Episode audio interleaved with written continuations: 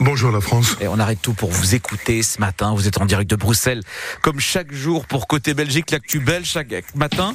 Alors avant la folie autour de Star Academy chez vous, hein, qui ne faiblit pas, on commence par l'actualité. Les agriculteurs belges retournent dans le quartier européen ce lundi.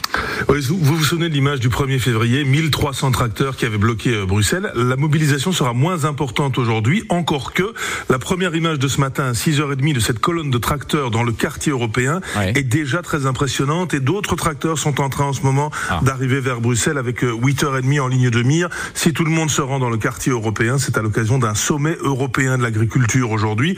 À 14h30 d'ailleurs, le commissaire européen à l'agriculture devrait rencontrer pas mal de syndicats agricoles wallons. Le message est toujours le même, un revenu plus digne et revoir les accords de libre-échange avec les pays lointains où les règles ne sont pas les mêmes. Et donc on verra ce soir si la mobilisation est moyenne, faible, petite et si euh, il y a du résultat concret, ce dont tous les agriculteurs doutent ce matin. Et puis Benjamin, une autre image, donc c'est celle de ce week-end. Elena, la demi-finaliste belge de la Star Academy, la jeune femme a réuni près de 2000 personnes du rarement vu. Hein.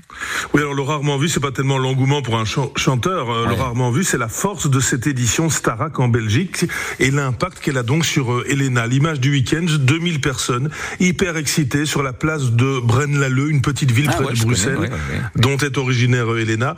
La jeune femme confirme son statut de nouvelle icône. Il y avait des jeunes, des moins jeunes.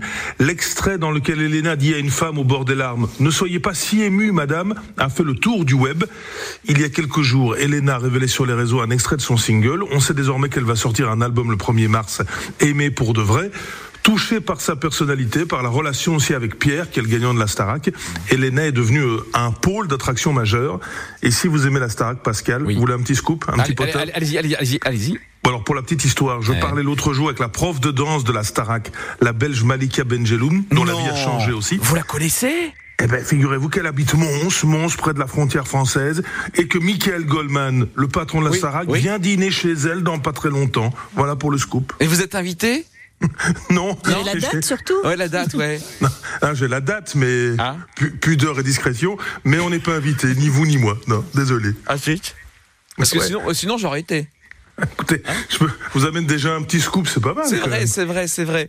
Merci. Non mais je vais vous dire un truc, Benjamin, Pascal et moi-même, on, on était fans de la Starac cette saison. Voilà, on a, on a bien aimé, on a, on a kiffé grave, comme disent les jeunes. Venez dîner chez moi, comme ça vous pourrez dire j'ai parlé à un Belge qui connaît une autre Belge qui va recevoir un Français. Ça le fait Ça le fait, ça marche aussi. Merci Benjamin, passez une très belle journée. À demain la On France. se retrouve.